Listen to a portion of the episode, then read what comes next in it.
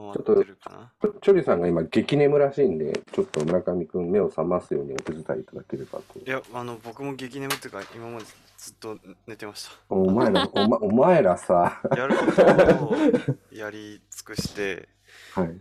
で、ちょっとポッドキャストまでって思って、寝ててみたいな、いろいろあれですね。こ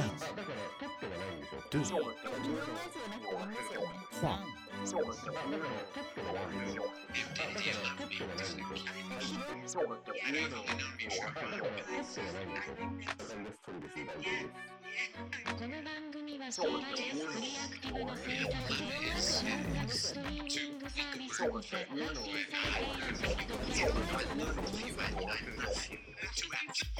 シネマドキャナルポッキャスト。シネマドカナール映画の晩年ザ・ポッドキャスト、えー今回は、えークローネンバーグ監督のクラッシュを取り上げたいと思います。じゃあ皆さんよろしくお願いします。お願いします。名乗るタイミングがなくなったんですけど。え、何ですか？え？あ、いや、なんか、村上です、教授です、チョリです、みたいな感じからはい始まるのかなと思ったら、なんかもう始まっちゃった感じになって。いや、じゃあ、はいあの、はい教授からお願いいたします。はいあの、教授からお願いしますって言って、教授ですっておかしくないですか？はい。まあ、いいんですけど、はい。あと、あの、作品名と監督名はフルで言いましょうね。あそうですねデビッド・クローネンバーグデビッド・クローネンバーグ。グ監督のクラッシュはい。ですね。はい。結構バージョンがあるはいありますけど、あの、僕は 4K 無修正版を見ました。お、いいやつを見たんですね。はい。多分僕とチョリさんは同じ UNEXT の、そうですね。はい、修正ありのやつですね。モザモザイクかかってる版で見ました。はいはい。うん。うん。ですね。どじゃあどうしますか？はい。僕、まあ、とりあえず、多分、次回以降、うんというか、多分前回の含みとして、あのーあれですよね、フィンチャー監督をやるかもみたいな含みがあった気がするんですよね。あ、LINE グループで話してた。うんうんうんねああ、なかったのか。そうそう。でも、プラスして、なんか、いろいろこのまま、あの、ゴダールを話していくにも、うんあ、の、えーなんか、そっちの方面に行ってる気がするんですよ。あの、暴力と性みたいな話がどうしても絡んでくると。うんうんうんうん、で自分の中ではこの作品が、あの、あの、い今、えーさ、この頃ね、あの、僕がよくこのポッドキャストの中で生きろっていうふうにすごい言ってると思うんですけど、うんうん。うんうんうん。あの、その、生きることができなくなるっていうすごい虚しさとも、あの、一個向き合ってもう一回生きろということが必要なのかなと思って、自分の中で。うん。もうこのまま進んだら死ぬしかねえじゃんって人生ってそうじゃねみたいなことをに直面してまで僕は生きろと言いたいので、あうんのとりあえずこれを選んだと。なるほど。うん、たあと僕はもう本当にこれ晴天のように崇めてる 映画でもあるので あ、はいそうなんですね。あがめてるんですね。崇めてますねはい。はい。というわけで、えっと、まあ、最初に、えっと、お、お二人はこれ初めて見ました？はい。僕ははい3回目ぐらいですか。?3 回目くらいですかね。うん。うん。チョリは初めてでした。じゃあちょっと初めて見た時の感想、ざっくりとしてちょっと教えていただいてもいいですかね。これもチョリさんから聞いた方がよくないですか？楽しみチョリさん、チョリさん、チョリさん、うん。うん。えっと、一言で言うなら、うん。クラッシュしたら、性癖もクラッシュしちゃった人たちのお話かなって。何をそんなうまい、うまいことを言えと。そうですね。まあ端的に言ったらそうですよね。うん。うん。まあ、ううん出てくる人たちみんなクソ迷惑な人たちとうん性癖持ってて、うん。もちろん、もちろん。まうんあ、でも、でも性描写もだいぶ多いですけど、そんなになんか、見れないっていう感じでもなくて、そこまで、こう、あの、めちゃめちゃ、なんていうんですかね、あの、自己主張の強い性描写ではないですよね。すごく俯瞰的な性描写ですよね。そうですね、そううんうんそうですね。俯瞰的だったからかな。なんか、そんな感じで、うんうん。まあ、たくさん出てくるから、くどくどしさっていうのはあるんですけど、うんうんうん。でも、そこまで剣を抱くようなうんうん、描き方じゃなくて、うんそうですね。なんかそのフィンチャー監督にも触れる触れるんだったら、その、あの、ドラゴンタトゥーの女とか、そういう感じのうんうん描き方と似てるような感じもして、したので、性描写の質、質っていうか、その、なんていうの、扱い方で言ったらすごく似てるところはあると思いますね。それこそこの前の、あの、ゴケミドルとか、ああいうなんか、ベトベトってした感じじゃなかったので、艶っぽくはないですよ。つああいう、なんか、あの、全然上品ではない感じじゃないですよね。うん。そうですね。俯瞰的っていう要素があったから、結構見やすかったっていうのはありますね。はいはいはいはいはい。まあそんな感じです。ざっくりとした感じは。はい、ありがとうございます。じゃあはい次、教授の方、聞いてもよろしいですか？なんか、それこそ自分が年を取ったのかなって思うぐらい、んなんかぼんやり見ちゃったみたいな はいはい。なんか、確かに若い時に見た時は、うん。なんか、こう、すごく過激な映画に見えたうん。んですけど、うん。なんか、その、淡々とした感じがあって、その、うん。そこまでその過激に感じなかったというか、うん。うん。ううん。ん。で、よくよく、その、一回は、このポッドキャストでやるために反数すると、ああ、そういうことか、みたいな、な、後で考えて、うん。うん。その、割と深みをつかまえたみたいなところがあるような映画って感うん。じ。だったし、うん何より、やっぱりこれは村上くんがこの作品をぶっ込んできた心意気っていうのをすごく僕はずっとワクワクしていて、うん。そのアングラに戻そうって言ってたやつ。はいはいはいはい。うん、そそのなんか、これはなんか本当に、これをここまでその、さっき晴天って言ってたけど、はい。どういうところが晴天化するほどの凄みがあるのかっていうところを聞きたいっていうところと確、かに。はい。うん。この作品をなんであれチョリさんがどう受け止めるのかっていうことに異常な興味を持っているっていうのがうん 感想としてありました。その、個人的な思いとして、それこそドラゴンタトゥーの女的な、うんあのー要素が少なからずあると思ってるからハマるんじゃないかなっていうあの、うん読みはあったんですよ。あのそんなめちゃめちゃ大好きっていうところまではいかなくても理解はできるよっていうところまではまあ言ってくれると思ったんですよね。引か全然そうです引かないうん引かないかな。ってことですそうそうそう。うん。で、あのそういう意味でもこれあのこの作品の意図を組むだけの土壌はあると思ったんですね。ほうほうほうほうほそうう。で、あの、何をしてこう、この作品が晴天だというかっていう話は、まずうん、デビッド・クロネンバーグという作家のことを話さなきゃいけないですね。うんううんん。で、このデビッド・クロネンバーグっていうのは、あの、うん頭のおかしい監督だというふうに言われてます。うんはいうんすごい、あの、過激な描写をやるし。あの、すごい、ゴア描写。まあだから、人体破損とか、うんあの、うんそういう描写がすごく得意だっていうふうに言われるんですけれども、うん。そんなことないんですよ、この監督は。うんあの、この監督は映画がただひたすらにうまいだけなんです。あの、その、まあ、初期の作品ですごく傑作って言われているビデオドローム、スキャナーズとかザ・フライとか、うんザ・ブルードとか、そこら辺は多分やりたいことをずっとやっていたと思うんですよ。でも、どこかしらから、そこからちょっと転ぶんですよね。なんか趣向を変えてくる。それが、あの、ゴア描写とか多分やりたいことをやり尽くした後に、えっと、その後に裸のランチっていう映画を撮るんですよね。うん。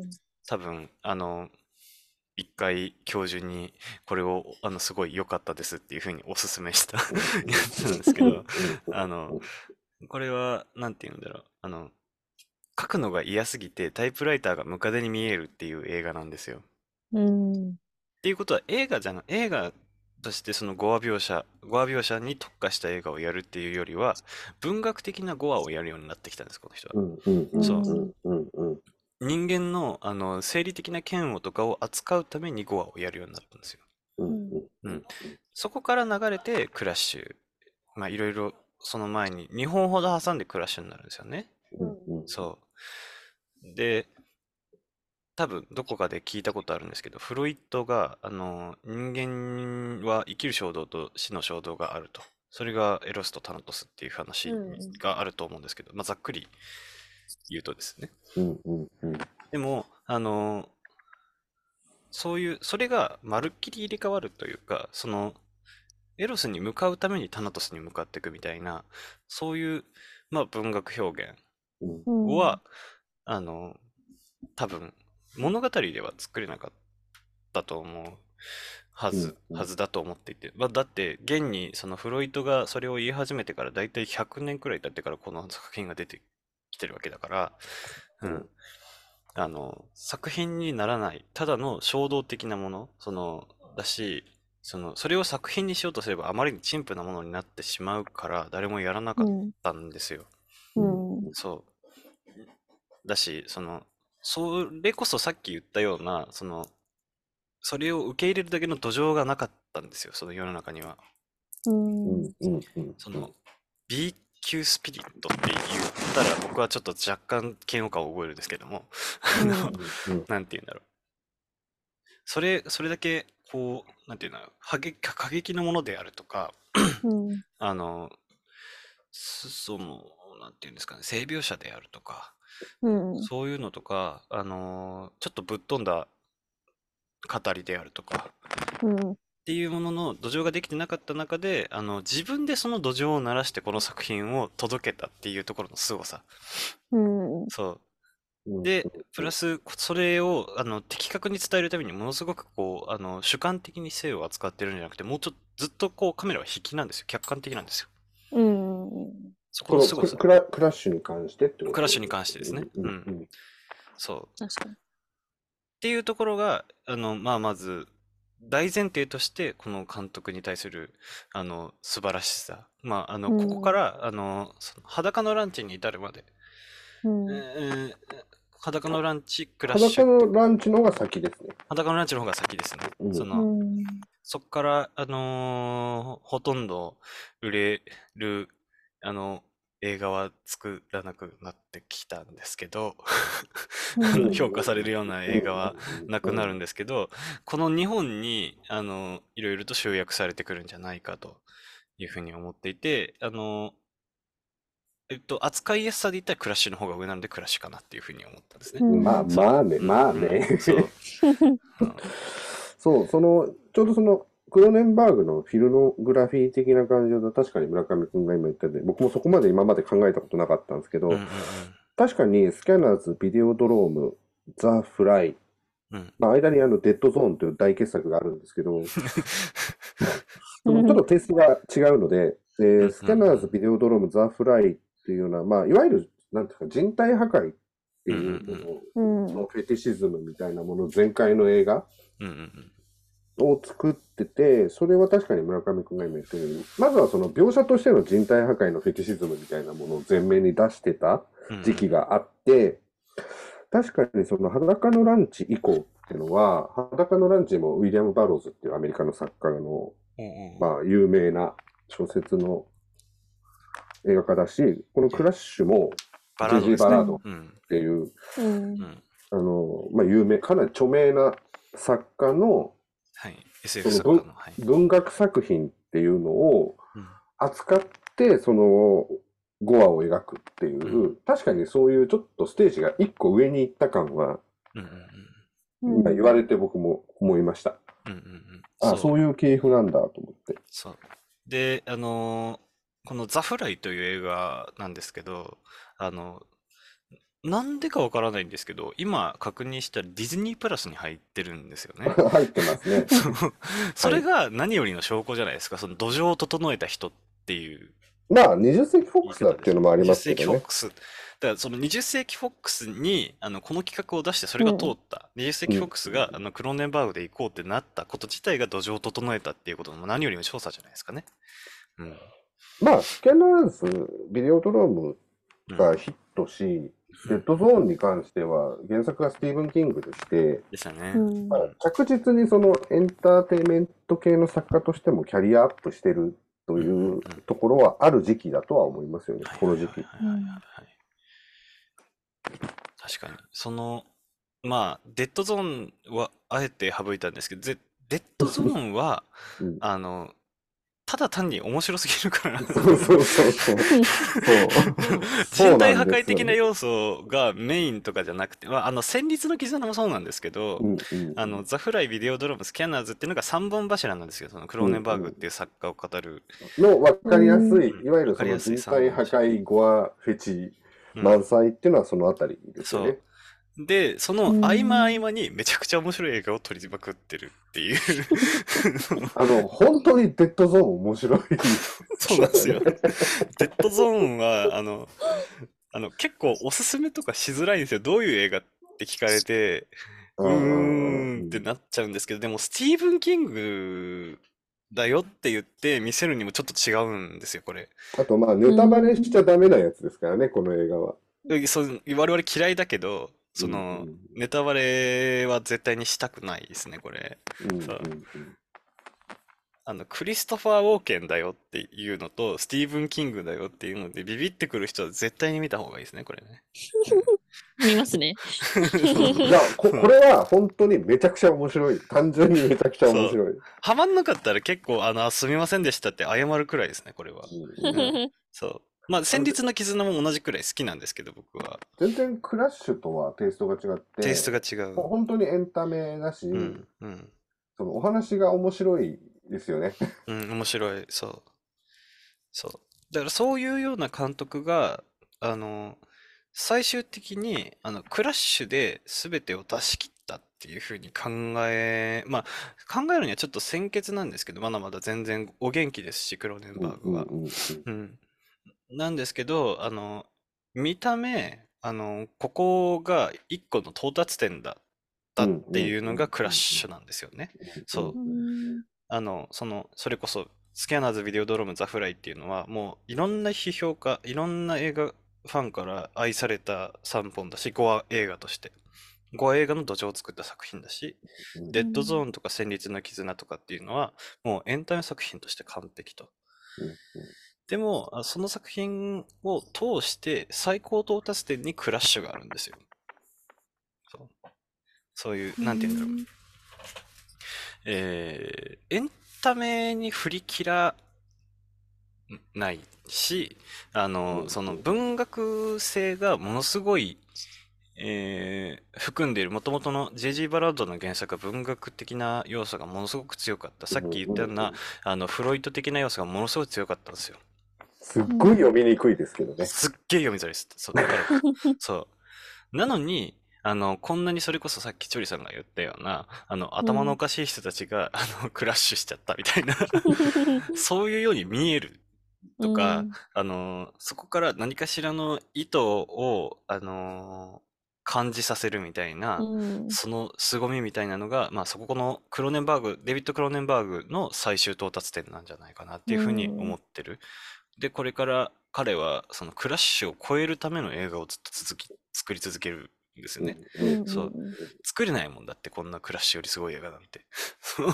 っていう、まあ、いろいろなあれがありつつ、ここが、まあ、最終到達地点だというふうに僕は思うし、その、なんて言うんだろう、性を扱う映画の中でも、あの、これだけ、あの、やりたい放題できる題材なのに、やりたい放題しないっていう、その品の良さうんみたいなのをものすごく僕は評価してますね。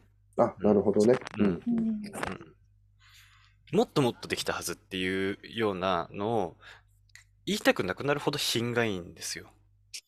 わかりますうんとか言ってること。うんそのうんそれこそ男男とかさ、女女とかさ、そういうのあるじゃない。ないですか。はい。でもそこもやりすぎないじゃないですか。うん。そこが上品だし、ん何かしらその性を扱う上での配慮みたいなのがここからまず出来上がりつつあるのかなっていう96年の時点で、うん。そう。で、あの、決して性を扱うことも、えー、なんて言うんだろう。悪いことではないし、人間を表現するにあたって、あの、どうしても必要なことだっていうのが大前提にあって、それが、あの、厚かましくないっていうところもすごかったうん。うんうんかなというふうに僕は思いますね。はい。なるほど。うん。え、これ、僕がそれについて深掘った方がいいですか？それとも一回チョリさんのそこからまたフィードバックした感じで、その見た感、印象みたいなところをうん振った方がいい、どっちがいいですかね？これはちょっとじゃあ、まあ、一回教授を挟みますかね。あ、わかりました。えーっと、今言った、その、上品っていう言葉はすごく腑に落ちたっうんうんていうか、うんその、これ、その、まあ、いわゆる特殊、ちょっと格好つきで言いますけど、特殊性癖を扱った映画じゃないですか。うん。うんううんうんうん。んうんうん。その、いわゆる自動車事故に性的な興奮を得る人たちの自己発見の物語っていうのが、まあ、うん表層的には見えると思うんですけど、はい。僕はこの映画って結局のところ性を扱った映画というよりはやっぱりその愛についての物語っていう側面の方が強いと思うんうんいてうんううんん。そのというのはその全体の脚本の構造としてはその性癖に目覚めてて、まあ、チョイさんの言葉を限ればクラッシュしていく。っていうことなんですけど結局のところでもこの映画が帰結として描いてるのはうん夫婦のセックスレスの問題じゃないですか。そうですね。そうですねうん。倦怠期とか。ううんん。で、結局、その、ここがちょっと変だよって言っちゃえば変なんでしょうけど、うん。その、主人公であるそのジェームス・バラード、うんね、えージェームス・スペーターがやってるバラードと、ババラードって言っちゃうとダメなのか、ジェームズとジェームス。うん奥さんのキャサリン、デボラ・カーランガーがやってますけど、うん。この夫婦というのが結局のところ夫婦であるっていう証のために、うん。その、セックスという手段しかないっていうところがまずあるんですよね。うんううんうんん。で、多分この映画で異常というのはそこなんだと思うんですよ。まずそこですよね。うんうん その、夫婦足り得る絆がセックスという方法でしかない。うん。性的な興奮を得るところしかなくて、うんで、そのために結局お互いそれぞれにいろんな人とセックスをして、うん。そこで高めてお互いの盛り上がりを確かめるみたいな行為をずっとやってるわけじゃないですか。はいはい。うん。でも、その、最終的に、そのジェジェームスは結局その、ヘレンですね。えー最初のホリーハンターですねホリーハンターがやった。うん彼女ともこう、セックスをし、ガブリエルですね。あの、ボーンという、あの、もうマ、マックス変態。はい、イライアスコジーズのね。うんやばいやつ。激ヤバのクラッシュマニアの回です。はい。彼女のガブリエルともまあセックスをし、で、ボーンともセックスをするので、基本的に主要人物全員とやってるんですよね。うんうんで、キャサリンもボーンとセックスしてましたけど、結局最終的にその元のパートナーに落ち着くというか、うんうん。結局その、セックスしながら二人で死ねたら最高で、うんで、最後は失敗するんですよね。うんうんで死までは至らなかったけど、うんまたやるってところで終わるじゃないですか。うんううん次こそはやるんだみたいな。最後のね。うん。うん。うんだから結局のところ、この二人の愛情の確認っていうのがずっと描かれてたっうんううんうんて思ってた時に、泣いてはないけど感動しました。なるほど。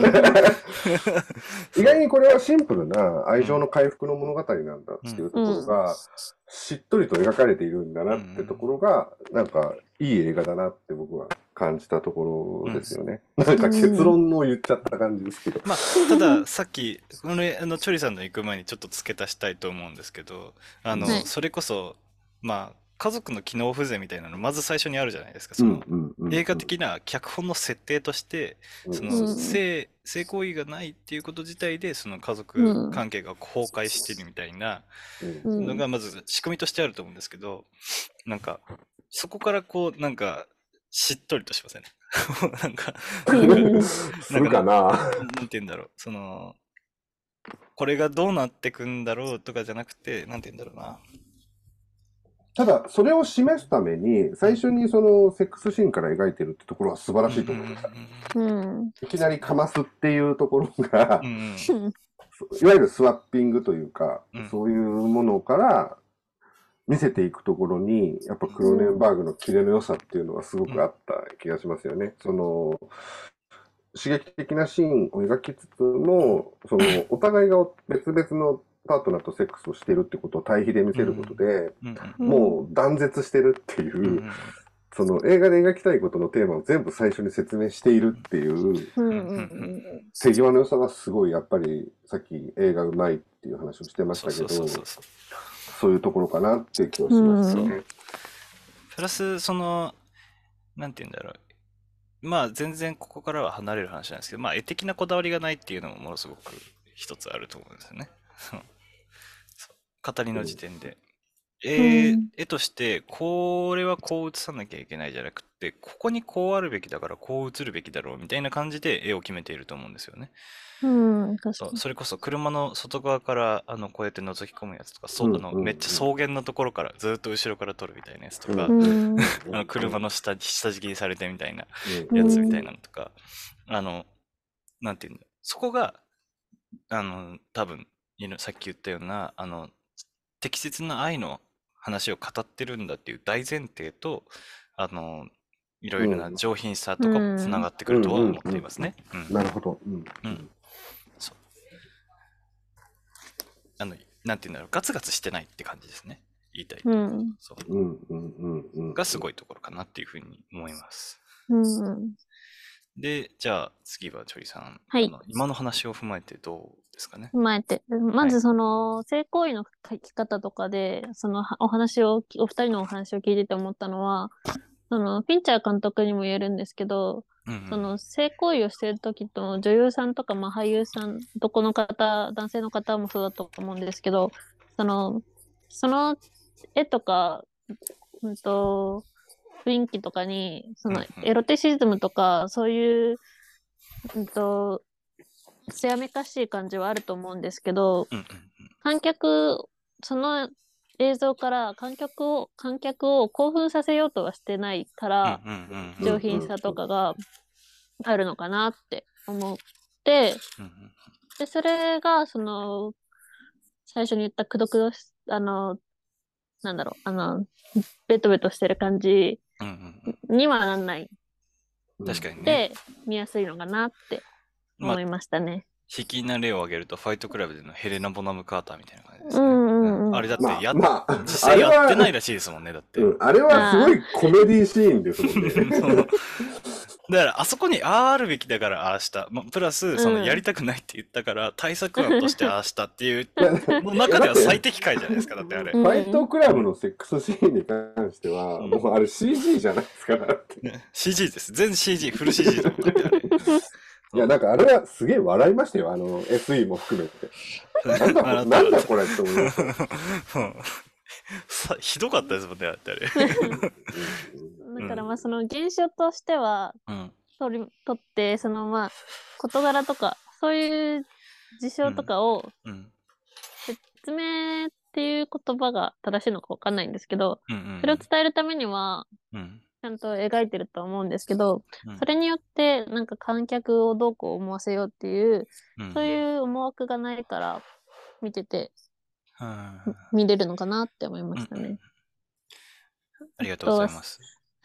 あ、あとその、クローネンバーグ監督の映画のうまさについては、その最初からそのさっきお話ししてたようにその性行為のシーンを入れるだとかうんで、うん。その一貫してそのテーマその愛のテーマだったりとか、そういうテーマの提示の仕方がすごく一貫してると思うんですよね。うんうんうん。だから、あの、描いてることは本当にクラッシュとか、本当に突拍子もないことだけど、うんでもうん。うんテーマがずっと一貫してるから、映画としてはまとまりもあって、理性も感じるし、うん。だから上品さにもつながるのかなって思いうんうんました。うんありがとうございあます。と、そうですね。あと音楽ですね。そうですね、音楽良かったですねう。ん。音楽素晴らしい。えっ、と、音楽やってるのはハワード・ショアですね。うんう。うんん。あの、タイトルのところから音楽かっこいいっすよね。そうですね。めちゃくちゃかっこいい。だロード・オブ・ザ・リングの、あの作曲をやってた方なんですけど、うんハワード・ショアっていうのは、そう、あの、まあ、スキャナーズとかずっと最初からあの音楽をやられてて、最初からめちゃくちゃかっこいいんですよ、うん曲。うんうんうん。まあ、さっき言ったその3部作、スキャナーズ、ビデオドローム、ザ・フライはもちろんやってますし、うん。あデッドゾーンだけやってないんですけど、あの それこそ羊たちの沈黙とか、うん。いろいろなものをやっていて、あの、まあ、今いる作曲家の中でもものすごく天才うん。な感じの人なんですよね。あの、まあ、な、なんて言ったらいいですかね、こう、パキパキ、パキパキしてる。あんまり表現が難しいですけど。お音楽の、音楽の話ですよね、今。うんうんそう、パキパキした音楽ってことですか？そうそうそうそうそうそう。そのパキパキの感じがあれい合ってるのか分かんないんですけど、わかんないけどやっぱその音楽にもその理性が感じられるような、そうね。うん。そのちゃんと,、うん、と考えられたっていうかうん。多分そういう音楽の私その音楽の知識ないんですけどこういうコードの組み方をすればこういう伝え方になるみたいな、そういうのがちゃんとうんうん基礎にあるから、そこにのっとってやってるような感じがしてて、うんでさっきも教授言ってたんですけどそのタイトルから音楽がかかっててそこもテーマとしてうん一貫してるテーマとしてのつながりにつながるのかなって思いましたね。うんうんうんうんうん。そうですね。うん音楽素晴らしかったですね。あの、まあ、同じ、あの、カナダ出身、あの、クローネンバーグ監督と同じカナダ出身で、クローネンバーグと一緒に、あの、こう、頭角を表してきた人っていうので、まあ、有名ですね。ハワード・ショアっていう人は。そこからいろいろ、あの、アカデミー賞級の映画をバンバンバンバン、あの、担当するようになって、エドウッドとかもやってましたね。今調べたらそうでしたね。うんうん。いいですね。そうですね。そう。で、今のを踏まえて、ちょっと僕、まあ、あれなんですけれども、僕の、あの、なんていう、さっき若干言えてなかったな、言い切れてなかったなっていうような、うんうんあの部分があったんで、晴天と言える理由ですかね。うんなんですけど、あの、僕、この時代の映画っていうのは暗くて好きじゃないんですよね。あの、それこそ今の邦画が嫌いって言ってるような人の理由と一緒で、なんか、はい。世界的な不況が起こってたじゃないですか。うんこ。の時代。多分そうですよね。90年代って。はい。うん。で、あの、うん、そうかな。そこでもそこ豊かだった気がするけどな。それこそあの不安みたいなのがものすごうんく拡大していたうんそう時期。世紀末みたいな。そうそうそうそう。で、あの、1999年はファイトクラブがあって、うんあの、そこから3年前にクラッシュなんですよね。うん。で、僕はこの2本が異常なほど好きなんですよ。で、あの、それはなぜかって言ったら通底する意識。まあだからその、世紀を超えるための通底した意識として、あの、そう世紀を超える志を作った映画2つっていうような 感じ。あの、まあ確かに、大雑把に言えばそうなんですけど、うん。そのフィンチャーと絡めて言うなら、デビッド・フィンチャーと絡めて言うなら、実はこの1年前がセブンなんですよ。あ、セブン、そう。ううん。ん。で、その、いわゆる世紀末的な不穏感みたいなところで言うと、そのファイトクラブよりも映画史的に考えたら、うん。その、まあ、クラッシュっていうのは割とカルト的な作品なんですけど、うん。うんやっぱりその、映画史的に衝撃だったのはセブンなんですよ。うん。っていうのは、その、うんハリウッド映画、ハリウッド大作で、こんなどす黒い映画を叩きつけてきたみたいな、というか、結構今の時代に通じるまでの間、うん。のそのアメリカの映画のトーンっていうのが、セブンで変わったんですよ。もちろん、もちろん、はい。ううんん。こういうのが、例えばダークナイトとかにも移行してるだろうし、うんうん。その今のアメリカ映画自体が持っている暗さ、多うんうん分、うんこれがその村上くんとかチョリさんの世代はそれ以降の世代なので、そうですね。うんん割とデフォルトに感じると思うんですけど、まあ、セブン、まあもちろんセブンはそうなんですけど、セブンは不安を不安のままそのまま描いてますよね。そうです、そうです。でも、あの嫌時代な感じがずっとする。うん。時代みたいな空気をキャプチャーしたっていうところで言うと、そのセブンの衝撃っていうのはめちゃくちゃ分かりやすかったし、衝撃だったんですよ。うんうん。で、なぜかというと、その10年前ってトップガンみたいな映画がアメリカ映画なんですよ。うんううんん。で、僕は78年生まれで、やっぱりアメリカ映画の印象ってトップガンみたいなイメージなんですよ。ネアカで、あのめちゃめちゃアホみたいな。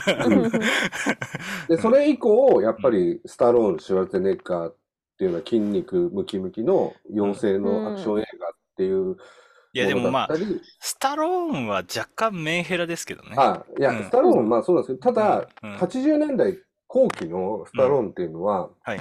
やっぱりかなり明るめのキャラクターなんですよ。そうですね。うんで、出たての頃はね、あれでしたけど。そう、ダイハードとか、うんリーサルウェポンとかもそうだったし、かなり妖精な映画が多かったんですけど、セブンですごい空気が変わったんですよ。うんうんうんうんうんうん。で、そのクラッシュっていうのもほぼその同時期っていう捉え方はすごくできる気がするというか。ただ、その、セブンの後だっていうことが割と自分の中では重要で、うんうんあの、まあ、まず、その、まあ、世界的な監督って言ったらあれですけど、まあ、どっちもそうだっていうふうに僕に捉えてますけど、フィンチャーの方がどうしても世界的な監督ですね。うん。うんあのうん。だって、見てない人は絶対に、あの、クラッシュの方が多いわけですから。そうですね。で言ったら、セブンっていうのは、あの、この世はい今、すごく生きづらいとか、すごく嫌な雰囲気がしているっていうのを捉えた映画として、まあ、うんまずあるとして、うん。その1年後にこれ、プラうス、ん。その3年後にファイトクラブっていうのを考えたときに、あの、この、あの、壊れかかった世界をいかに生きるかっていうことを語った2つの作品が、あの、クラッシュとファイトクラブっていうふうに僕は捉えているんですね。ううん。んうんで、あの、それこそクラッシュっていうのは起死燃料の塊じゃないですか。だって事故りたいんだもん。事故事故っている時に生事故っているところにしか生を見出せないっていうようなうん生きる生きる方の生ですよね。見出せないっていうのは壊れた感覚ではあるけれども最終的には生きるじゃないですか。うんそこに愛がある本物の愛を見出すじゃないですか。そう。だし、だ、だとしたらそれってファイトクラブじゃないっていうふうに僕は思うんですよね。確かに、ファイトクラブに通ずるところもありますよね。うん。このなんかクラッシュに見見入られていくところとか。だクラッシュのラストシーン、あの、最後事故うん。を起こして、あの、するところっていうのは、うん僕、あの、それも、あの、映画、すべての映画の中で、あの、すごく美しいラストシーンだというふうラブ、ラブシーンだと思う思うんですけど、それと僕、比肩して、ファイトクラブの最後の、あの、なんていうんですか、ビルが爆発する中うんで手をつなぐっていうところうん。と、僕は重なるんですよね。す美しさで言ったら。そううんうんうん、確かに。この中で生きていく、この中で愛を見つけるっていうような、そういう、あの、週末の終わり、終わりの中での愛みたいな、世界系みたいな愛のあり方みたいな。そうですそう。だからちょうどその世界系みたいなものの、うんその種がまかれたぐらいがやっぱりこの時期っていうか、その主人公2人が死んでしまうっていうところはあるんですけど、この翌年とかが北野武が花火でベネチアのグランプリを取るところなんですよね。で、映画としては死ぬ結末ではあるけれども、確実に北野武は死というものを描いてきた中でうん、事故で再生して、うん。やっぱりその生というものと死の対比させるっていう描き方にシフトしたのがやっぱりこの時期ではあって、まあやっぱりそういう意味では90年代後半の空気っ後半空気。ですうよね。ていうのが、それらの作品にはまんべんなくあるとは思いますね。日本でもそうだったしっていう。うん。実際でも多分村上くんはすごい好きだと思うけど、うんこの時期結局この頃日本で青山真治とかが出てきたので、そうですね。うん。そういうものとのシンクロっていうのはあるとは思います。ユリーカーですね。まさに。うんまあ、ユリーカーはクラッシュですよね、だって。そ うだからそ、その、やっぱ、いやいや、まあ、その90年代の空気感っていうのは僕まさにその青春時代だったので、僕がウディ・アレンの格好をしてた頃の、はいはいはい。まさにその時代なので、うん。その空気っていうのはやっぱりその同時代として体験した。ものとしてはすごい理解はできます。うんうんうんだからその教授にこうちょっとチョリさんにあれなんですけども教授にこう問いたいことではあるんですけど、はいあのそれこそあのその時代青春時代まあ20代、うんうん30代くらいだとは思うんですけど全然20代です。20代ですよね。すいませんでした まああの20代を過ごした身として、この2本、まあ多分、リアルタイムで見ました？えーっと、クラッシュは後クラッシュは後ですうね。ん。だからファイトクラブ、うまあ、リアルタイムで見ました。リアルタイムですよね。クラッシュちょっと置いといて、だから、まあ、それは同じような作品として、あの、はいはいこのラストシーンっていうのはちょっと衝撃的じゃなかったですか？クラッシュクラッシュを、あの、まあ、同時代に見てたとしても衝撃的じゃなかったですか？えそれでも生きるっていうことは。えーっと、いや、それが、だから、例えば今、チョリさんと村上くんの共感っていうのを強く感じてるんですけど、うんうんうん。うんそれこそ、同じ時代にこれは当たり前に見てきた人間としては、うん。逆にそういう親身がないわけですよ。なるほど、なるほど。その、逆に言うと、平凡というか、うん。うん。その、これで何かがこう見開かれたというよりは、うん。なんか当然みたいな感じなんですよ。なるほど、なるほど。僕らが、その多分、うん意識しないで見てたけど、僕ははって思ったのが、今、あの、僕の世代で言うと、あの、まあ、わかりやすく言うと、ジョーカーみたいな作品って、あああいう人間が、あの、ああいう風な、あの、祀られ方をして当然だよねじゃないけど、うんうんうん全然違和感なくすんなりとカタルシスとして受け入れられるっていうのが、あの、ある。似てるところかなっていうふうには思うんですけど。うんだから、カタルシスですらないんですよ。うんうんもう、その、え、普通のこと言ってるみたいな感じ。うん。うんうんだから、その、ファイトクラブはちょっといろんな要素がまたあって、うんうんうんすごくテンションが上がるものがいっぱいあるんですけうんど、だから僕はちょっとその2つを並べることにもちょっと抵抗感もあるんですけど、なるほど、なるほど。うんただ、クラッシュは特に、うんその、そこまで僕にとっては斬新ではなかったというか。その、例えば性とそのボディーホラーみたいな要素みたいなものも、うんうんうん日本だと塚本慎也監督の鉄夫とかあったので、はいはいはいはいはい。その、例えば暴力とそのセックスみたいなものと、うんその、死というものに、こう、近づくことによって性の実感を得るみたいな体感は、うんそういう表現があまりにも周りにありすぎたんですよね、あの時代。うんうんうん。だからまあ、村上龍とかもそうでしたもんね。村上龍はまたちょっと世代が違うんですあ、けど、世代、まあ、あの、あの流れでいろいろな作品が生まれてるじゃないですか。あ、まあ、ただ、コインロッカーベイビーズ以降の感じっていうのはあったし、う。うん。っていう意味で、なんか、それこそエヴァンゲリオンもそうだったし、う。うんん。その、あまり新鮮味がある映画ではなかったんですよね。だから今回、その、すごく驚いたのは、うんその、うんいわゆる交通事故に性的な興奮を得るというような、一般的に理解しがたい性癖の話っていうよりも、うんもっとオーソドックスな愛の物語だったっていう気づきの方が僕は驚きがあったっていうのはそこですね。うんなるほどなるほど。そのディティール自体はそこまで衝撃には受け止めなかったというか、うんうん。そういう映画があふ溢れてたっていう言い方ができると思います。に確かに。そうかもしれないですね。あの、うんまあ、それ以前に、あのー多う分、ん。我々の世代の、まあ、断絶みたいなのを、あのーことさらこういうことではないと思うんですけど、あのーうん。割とその生きてきた世代によってどうしても感じ方は違ってしまうし、うんリアルタイムでエヴァを見てたら、あ、エヴァに似てるなっていうよううん。な、うんエヴァと なってしまうと思うんですけど、それこそ、あの、この時代、アメリカにエヴァはなかったじゃないですか。まあ、うんこの時代楽しまれていたとは思うけど、メインストリームではなかったじゃないですか。うんでもそれこそセブンがまずメインストリームだった。うんセブン的な要素。セブン以以外に、あの、セブンを筆頭にした映画はあるけれども、うんなんて言うんだろう。それを適切な回答を出した作品っていうのは今までなかった。で、うんエヴァだって適切な回答を出してはいないんですよ。あの、あうの、ん。混迷の時代？だからその人体破損的な、上品さと下品さっていう言葉のくくりで言えば、エヴァは相当下品ですよ。下品、そう、下品。この映画に比べると。それがすごい思う。てそのエヴァ、エヴァンゲリオンっていうのは、その、混迷の世界で、あの、うんエヴァンゲリオンに乗らなきゃいけないと。乗ら乗って、あの、地球を侵略する使徒っていうのを、あの、うん倒さなきゃいけないと。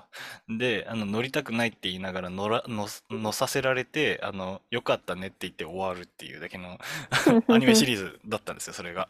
うんはいうんでもあの、それ、本当にそれ限りで、それの中にものすごく葛藤みたいなのを描いてるから、まあ評価されてるみたいなところはあるんですけど、でも、うん聞きかじった限り、で、今僕も、あの、そのままお伝えしたんですけど、うん何もその世界を生きる術を言ってないですよね。うん。うんで、その生きていくとか、うんうんその中に何か回答を見つけるっていうような帰結は、あの、2021年に公開したうん新エヴァンゲリオンまでなかったんですよ。うんうんそう。で、そういう意味で、あの、なんて言うんだろう。世界的なアンサーとして、あの、セブンに対するアンサーを出せた作品っていうのはなかったんですよね。うんうんそう。これは、僕は、だからそこはクラッシュが抜けているのは、うん今言ったそのミドルエイジクライシスの問題とかも含めて描いてるうんっていうことと、その、奇抜と思われるディティールを省いてみれば、シンプルに男女の物語だったっていうところの骨太さみたいなところなんじゃないかなとは思うんですよね。うん。だから世代を超えて、それこそ僕や僕と、えーチョリさん村上くんの世代うんとで、感じ方は多少異なれど、うん何がしかの意義を感じる作品になってるっていうのはその部分なんじゃないかっていう気がします、僕はうん。うんうんうんうんでそういう意味であのやはり一つ抜けているのかなっていうふうに僕は感じている。だから晴天と崇めるに値する。あの、うん。まさに今あの時代の混迷とはまた違う質の混迷があるけれどもでも、うん。一括りにしてあのなんていうんだ廃墟となった街を生きる術うん。みたいなのを示してくれる光ではあり続けるのかなっていうふうに思っていて、そう、それこそ、あの、そんなにひどい、あんなにね、交通事故でしかこう興奮を覚えないみたいな混迷は自分の中にはないけど、うんでも、あの、単純に生きていてすごく生きづらいって思うことがあれと重なってきたりとか、うん。あの、そういうような意味で、あの、その中に、あの、すごく生き生きとした目をあそこから出てくるじゃないですか。最初にこう、事故を起こしたところから、あの、生き生きとしてくるじゃないですか。なんか、うん。うん。僕だからそのあたりをチョリさんに聞きたいです。その、その、そういう生き生きとしたものを何か感じる節がチョリさんにあったのかどうかっていうところを聞きたいなって思うんで。チョリさんにとって晴天になりうるかってところですね。うん。そうですね。私にとってこの作品は別に、あのーうん村上さんほど晴天にはならないと思うんですけど、そんな熱い気持ちじゃなくてもいいんですけど、なんて言うんだろう。あの、元気をもらえる作品ではあるありませんか？なんか。まあ元気、そ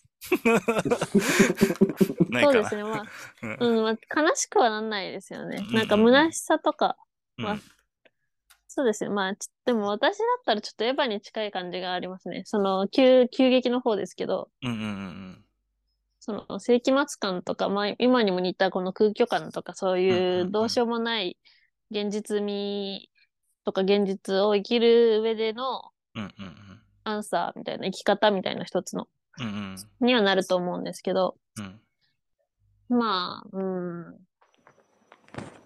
そこに私が救われるかと言われたら別に救われもしないかなっていう感じですね。なるほどなるほど。うんうんうんまあまあまあ、ここは多分、あの、僕らの違いというか、なんかそこで、僕は分かりやすく、なんて言うんだろう、その、なん、なんだろう、そこから離れたいっていう葛藤が多分エヴァだと思うんですよね。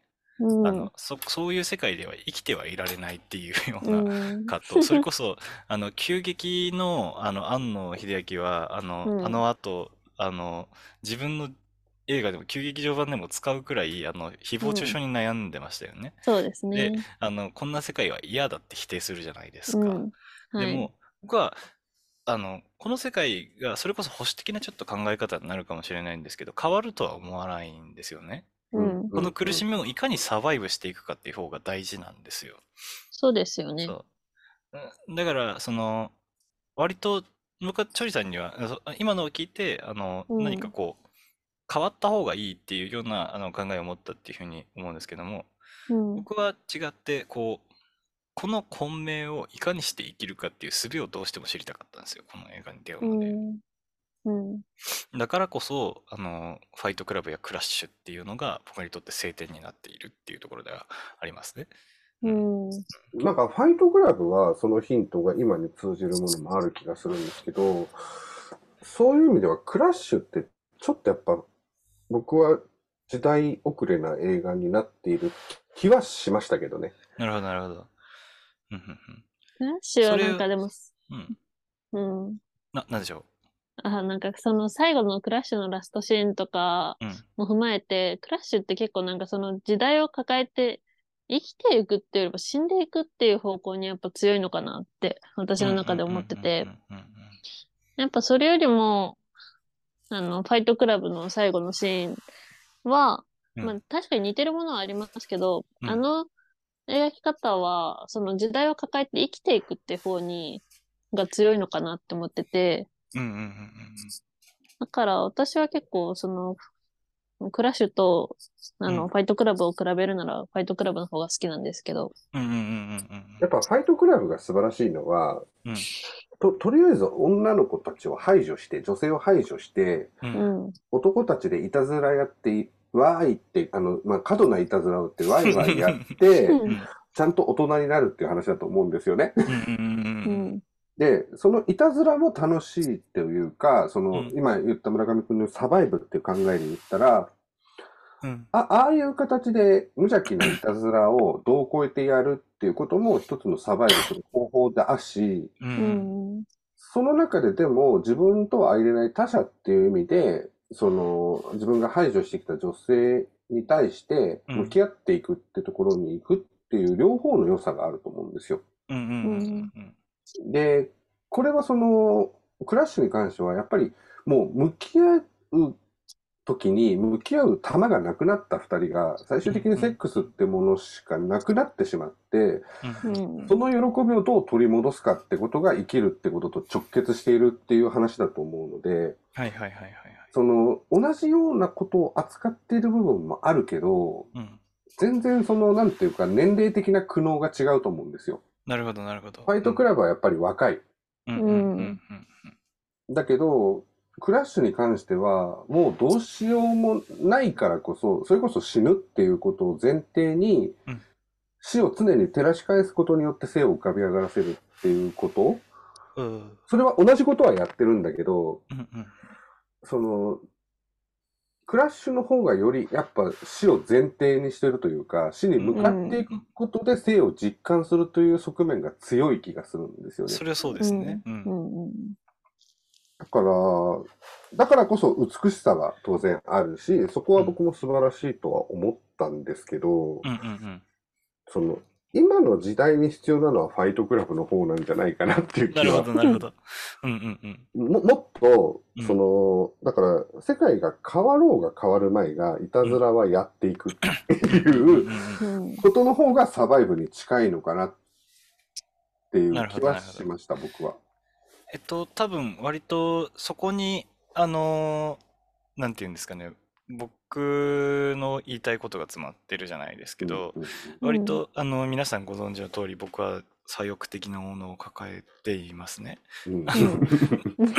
でですね、そのファイトクラブっていうのは言ってみたら僕はクラッシュよりもポルノ要素が多いと思ってるんですよ。うん。それこ、そ、あの、なんて言うんだろう、コメディ的な快楽要素がすごく多くて、そのうん。スカッとする要素が多い、それこそ男のいたずら的なやつで、最終的にあそこまで行っちゃったぜっていうのは、うん。滑稽だし、すごくこう、す痛快じゃないですか。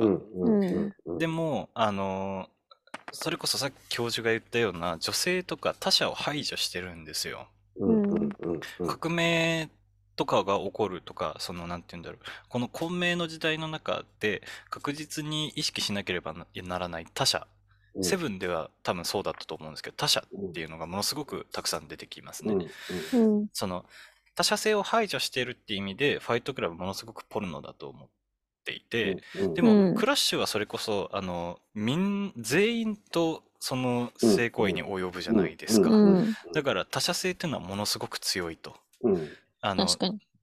誰とでも、あの、そういう関係を結ぶことができる。それこそそれに応じてあのもっと応能が増えていくっていうか、うん。あのなんて言うんだろうえーその混迷の時代を生きるための応能、うんあの他者がいて私はどういう行動を取らなきゃいけないでも自分は崩壊を抱えていてっていうようなあのそのなんていうんですそれそれこそが生きる術だと思ったんですね僕はね、うん。そう共生ですよ。共に共生生きる。そううん。共に生きるためのまあそれが、あのさっきチョリさんがあの言ったようなことはまさに当たっていてあの、うん死ぬことが前提っていうのはこの世界に、ね僕たちが生きている世界にとってはデフォルトの考え方っていううのんうん。がまず大前提としてあるとしてあの、うんそのなんていうんですかね大それがそのファイトクラブよりも他者を意識するっていう面では、うん僕はクラッシュもファイトクラブに肩を並べる作品なのかなっていうふうに思っているんですよね。意識しなければならないことあ。ーそ多分、そう、そうですね。なんかその、村上さんがこれを晴天だとう。いうのは、やっぱり他者との関わりとか、そのうん共生とか、そういうのを大事にしてるからだと思います。うんうんうんうんうん。私はファイトクラブの方が好きなのは、そこまで他人との関わりが好きじゃないとか、うんそういう共生をそんなに重き、まあ大事ですけど、そこまで置いてないからっていうのが答えかなって今思いました。うんうんうんうんあとね、これ今聞いてて思ったんですけど、うんはい。うん。と言いながらクラッシュって実は他者性の排除を行ってるんですよ。もちろん。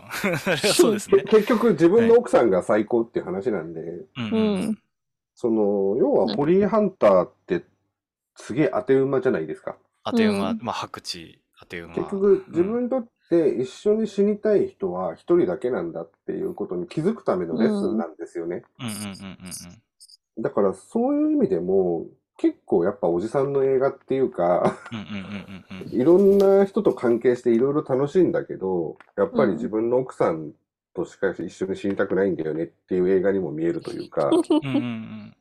ただそれも他者性の本質じゃないですか？うん。まあまあもちろんもちろんそう。うん。そうもちろん。人との家族やそううん。友達、今いる友達が素晴らしいしでもその外側にいる他者もいるよね。てかそのまあ他者を扱う上であの、まあ、映画的な話をするとあのなんて言うんだろう全てのコミュニティを扱うことはできないわけですよね。うんうんうんあのうんえー、なんて言うんだろう。うーん。な全ての人間に対して他者性を求めていったら、それこそあの5時間とか7時間とかの映画になってしまうわけなんですよ。だからコミュニティをかあの限るとか、えーねそういううところでは必要な、えー制限だと思うんですね。あのカークラッシュうんクラブっうんていうのは、カカークラッシュマニア、グループカークラッシュマニアですね。うんの会。うん。で、その、まあそういう制限を求めた上で、その、えーどこにこう、あの、他人を認めるか。で、他人を認めると言っても、あの、認めるっていうよりは共に生きていく、共、他の社会に存在する人間として生きていくみたいなことですね。うんの方がでも、僕はそういう意味で、うん、あの、ジェームズっていう人間は、うんそのカークラブにも帰属してないっすよね。帰属してないですね。うんだから、やっぱりそこは、うん。なんか、関係性というものは一通り通り過ぎていってるように見えるというか、常にそこは傍観者的な気が僕はすごくしてるんですよね。うんだからそういう意味での関係性で、やっぱりよそでセックスしたら一回家に帰って奥さんとセックスしてるじゃないですか。なんか、だからそういう意味ではすごく僕は関係性っていうよりはすごく閉じている気がする。だからその、ボーンですら当て馬に見えるっていう感じはあるんですよね。で、それは否定しないけど、うんそういう意味でとてもこう閉鎖的な話というか、本質以外のこ本質の価値を知るためにいろんなことをやっている映画っていう感じがどうしてもしちゃうんですよ。そこがなんか、まあ、本質にたどり着くという意味ではファイトクラブとそこは似てるのかもしれないけどその、なんかそこの部分の成長感みたいなのをあえてバッサリ切ってる感じが、あの、そういう情緒をバッサリ切ってるところがクラッシュだと思うんですけど、うんもちろんそうですね。ううんんだからそこがその上品っていう言葉にも帰結するとは思うんですけど、はいはいはい。た多少なんかやっぱ枯れてるなとは思うんですよね。そのサバイブっていううん生き生きとした感じというよりは、うん。うん。やっぱりなんか就活みたいな映画に見えるというかそういう感じはありますけどね。サバイブっていう言葉が多分ファイトクラブ用の言葉だったかもしれないんですけどあの、でもうん、そういう、あの、なんて言うんだろう。僕らも別に、あの、思春期を過ぎるか過ぎないかくらいの僕は年ですけれども、まだ思春期ですよ。いや、まあそうっすか。まあだとしても、あの、これから、ね、ファイトクラブ的な思想だけでは生きていかれないじゃないですか。もちろん。うん。まあ現実的にはね。そうそうそう。で、それが別にチョリさんをあの攻撃する意図は全くないんですけれども、あの、はいなんて言うんだろう。他者を意識せずには、あのいられない。で、革命思想だけでは生きていけないし、あのうん最終的なファイトクラブみたいな、あの、全部が終わればいいなっていう気持ちももちろん当然ありますよ。うん。すべてが、あの、ドカンドカンって言って、あの、大切な人と手をつないでそれを見つめるっていうえのが、あの、素晴らしいし、そこに行けばいいなっていうような、あの、思想はもちろんありますよ。でも、あの、うんそれこそ、なんて言うんだろう。な、何？満足して死ぬっていうことも同時に大事、大事になってくるわけじゃないですか。その、うん。あの、もちろん生きてたら死ぬことはあるし、あの、なんて言うんだろう。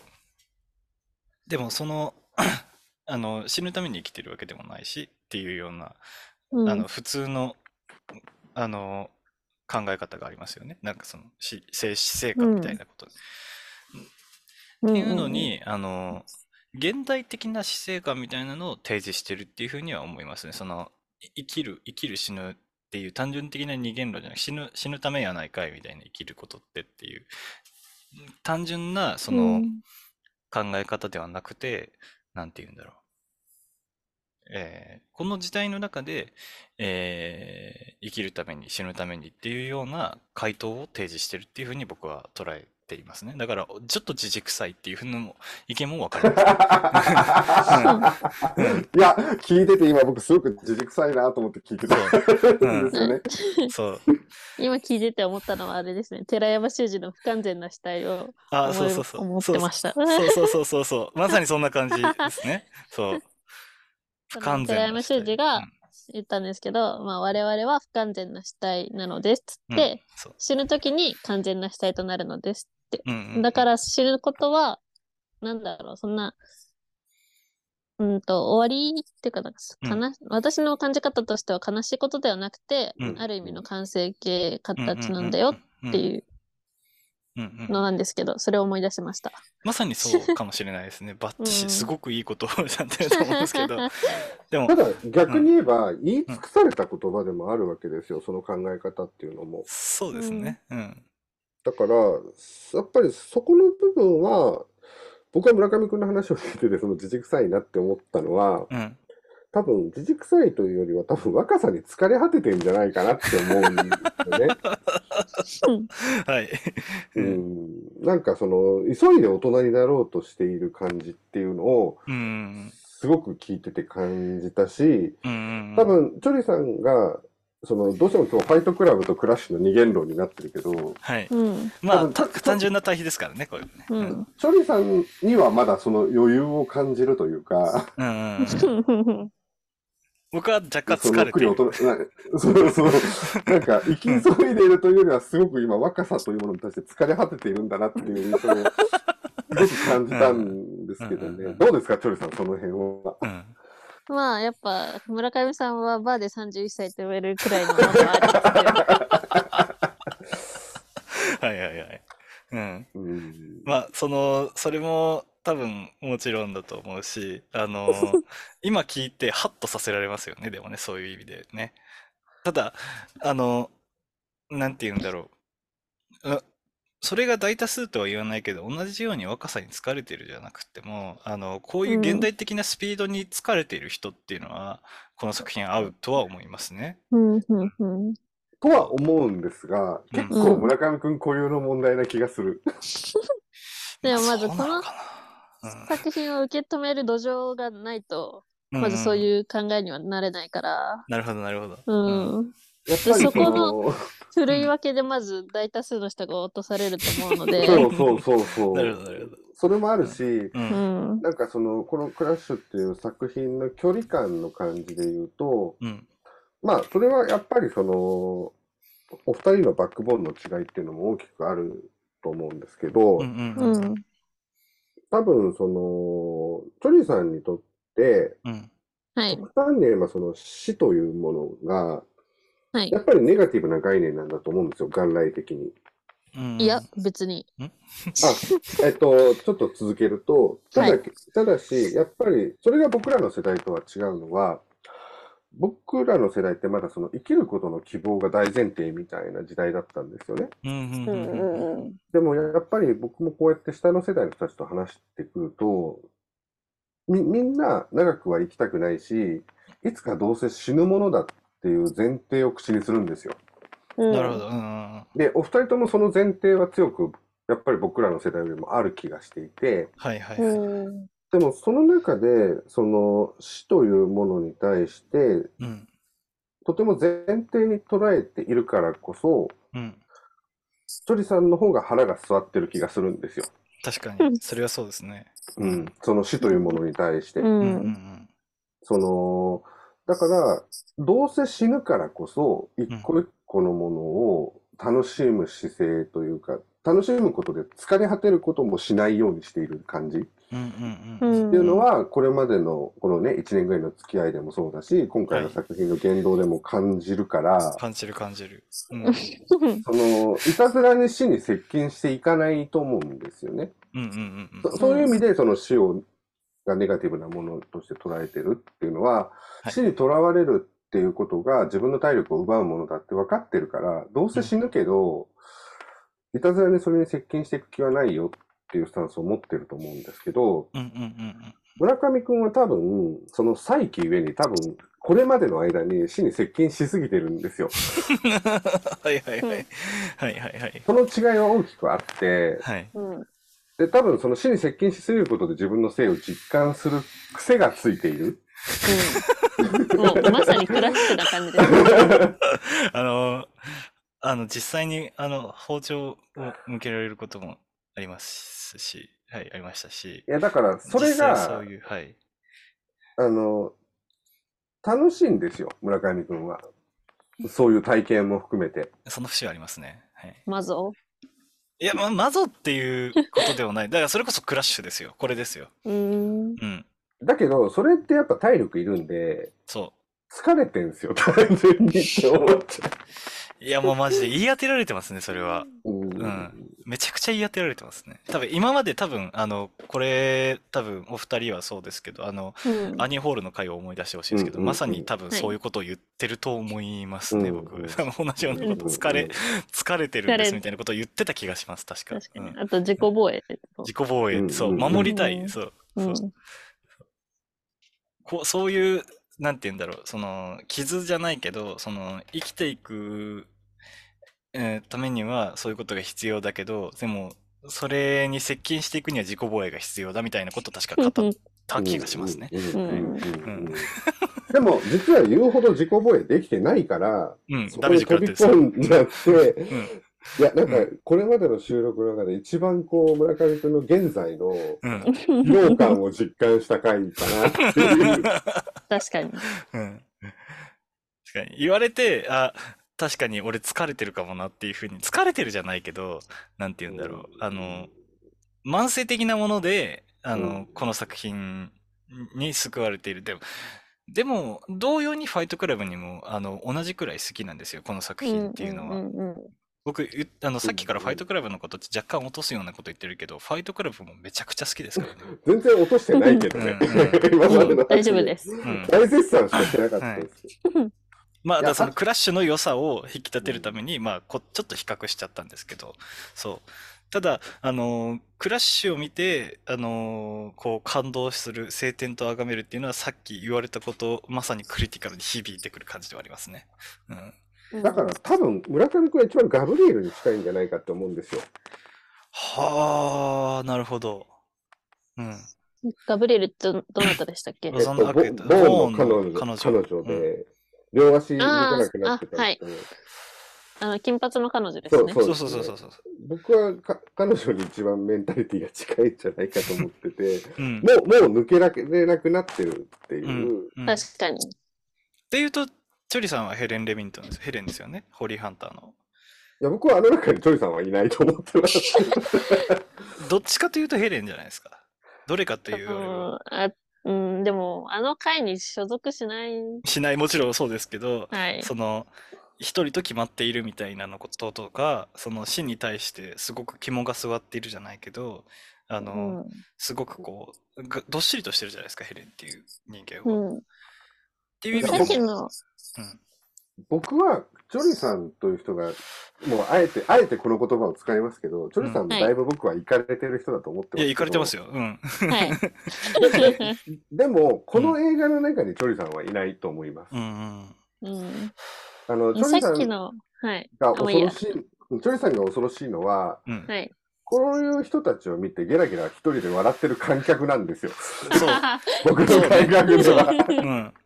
うん。この映画に対して他者でいられてるってところはありますね。うんうんうんうん。というわけで、ちょっとチョリさんの言葉を遮ったので、どうぞ。あ、すいません。さっきの、そうですね。その、教授の、あの、何ですか？はい。あの、人間観察に関する考察に関しては、大体は合ってるんですけど、まあその、死をネガティブってその言葉さっきも指定したんですけど、まあ、はい。ネガティブっていう言葉をまあ使うならまあネガティブかもしれないんですけど、うん。私の中でその生と死はあの同じ価値観、対等な立場であって、うんうんうんうんその、まあ、自殺を考え、起死燃料とか思ったことあるんですけど、うんやっぱ結局それを持った上で、その死を選ぶってことは、その自分が死んでもいいっていう、うん。死が、えっと、死より、生よりも死が、を取る価値観にうん。駆られてるわけじゃないですか。はいはい。そっちの方がマシだみたいなね。う。ん。だからそれは違うと思うんですよね。うんうんチョリさんの中でってことですよね。そうなんですよ。んそういう精神、メンタリティに陥ったこともありますけど、でも、それは本当の死じゃないと思う。うん。だからうんうんうんさっきの寺山修司の言葉を借りるなら完全な死体ではないと思うんうんうん。全うできてないってことでもありますしね。そうですねだだだからやっぱり死がネガティブなんですよ。そのだって今、じゃあなぜ生きてるかって生を選択するってことを、チョリさんはかなり自覚的にやっているってことじゃないですか。はいはいはい。う。そうです。ね。だから死を回避する選択をしてるっていう言い方ができるから、うん。多分、チョリさんにとっては死というものが、せ生と死が等価であったとしても、うん。今自分にとってネガティブなものとして捉えているから生を選択してるっていうふうに僕は捉えてたっていう意味です。あうんうんーだったら、それだったら性もネガティブに属しますよ。あ、そうそう、そういう言い方も。で、僕がその村上くんの対比として言いたかったのは、村上くんにとって死はポジティブだったんですよ、今まで。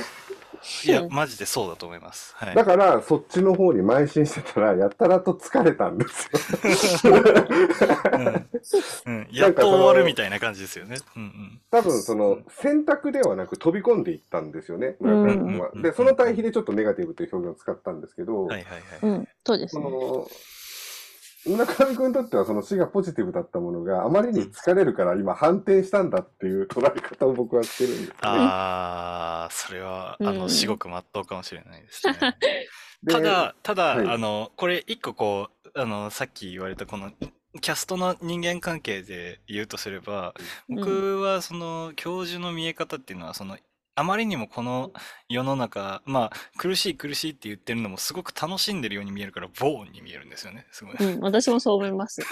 そと、と思うでしょ？う。うん。いや、でもそれは、それは、うんあのー、あの、あれでしょ、ポあれですよ。その教授が、そういうふうに演出してるだけですよ。ボーンじゃないっていうのは。そう否定したいだけだと思いま実すよ。際ボーンですよ。うん。楽しんでますよ、実際。うん。え、でも正直なねことを言っていいですか、はい。僕はあんなボーンほど行かれたことができないんですよ。いや、わかります、わかります。うん。だだから僕はやっぱりジェームズだと思ってて、うんボーン、でもそうボーン思いたいだけですよ、きっと。うん、そえジェームズでやりい。たいと思ってるだけでう。すよ。巻き込まれ型だと思うけど、巻き込み型ですよ、多分。ええ。いや、でも僕、ボーン憧れが強いですよ。あ大丈夫です。ボーンです。だちちゃんとボーンですか？ら大丈夫ですよ。はい安心してください。いや、僕、あんな過激なことできないですよ。ほらほら。じゃないけど、その、なんて言うんだろう。まあ、まずちょっと、あの、エモい話になるかもしれないですけど、僕らを、あの、うんなんていうの、ポッドキャストに誘うっていうこと自体も、うんボーン的なことでもあると思うんですよ。そうですよ。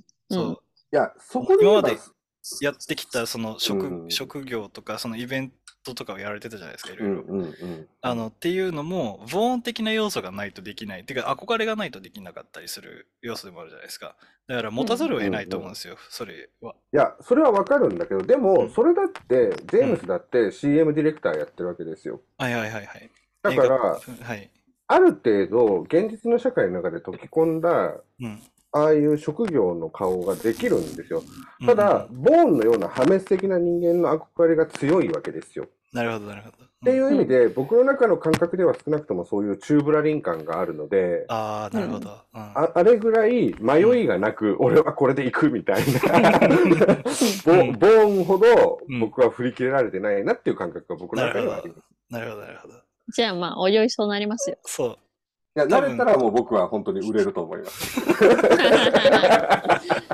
だし、多分その、要素はかなり感じても、だってチョリさんもそうだそうだって言ってますもんだって。うん。僕らにとってはボーンに見えてるわけですよ。だから僕がそガブリエルだとして、はいそう。はいはいそして結末は死んでいくんですよ。そう。うんそう、だから今、自分でもしボーンになれたら売れるって言いましたけど、うん。はい。そのと前に死ぬ売れる前に死ぬんだろうなって思いました。そうそう。そう。ただでも、あの、僕、言われて、あの、ガブリエルだって言われて、僕もう黙っちゃいますもん。だって、そうだなとしか思わないから。うんそう。そう。うんうんうんうんうん本当にそうだもんだって。そう。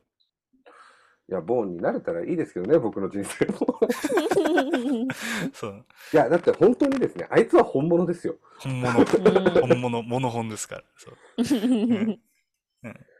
だから、それはちょっと羨ましいですけどね、あそこまでいけたらとは思いますけどねだから、クローネンバーグ、またちょっと若干戻りますけど、クローネンバーグの今までの映画の中で、ボーン的な要素を持つ人間っていうのは全く出てこなかったんですよね。うんうんうんうんあの、スキャナーズ、ビデオドラム、ザ・フライって、まあ、その先も3本柱の話しますけど、全部巻き込まれるんですよ。うんジェジェームズ的なキャラがやっぱり多いですそうそうそうそうそう。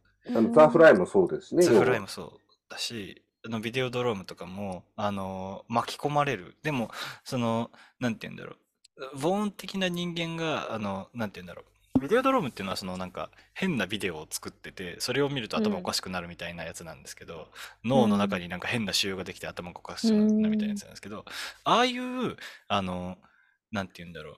それを、あの、素晴らしいことだと思ってやってるわけでもなさそうなんですよね。なんか若うん干テロリズム的な要素があると。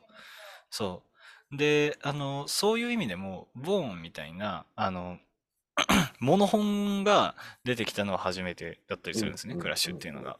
うんだからこそ、あの、これ自体も、ああの、なんていうんだろう、サバイブを描く上で、あの、重要な人間、それこそ、あの、我々は生きていかなければいけない、あの人になっちゃダメだよっていうような、あの、一個の要素としてボーンがあると思うんですけど、その、あれではないよと。あの、あれに憧れること自体がこの作品でもあったりすると思うんですけど、うんあれではないっていうのが一個の帰結ではあるじゃないですか、この作品。そうですね。ううんんうんうんああなったら死ぬんだよ。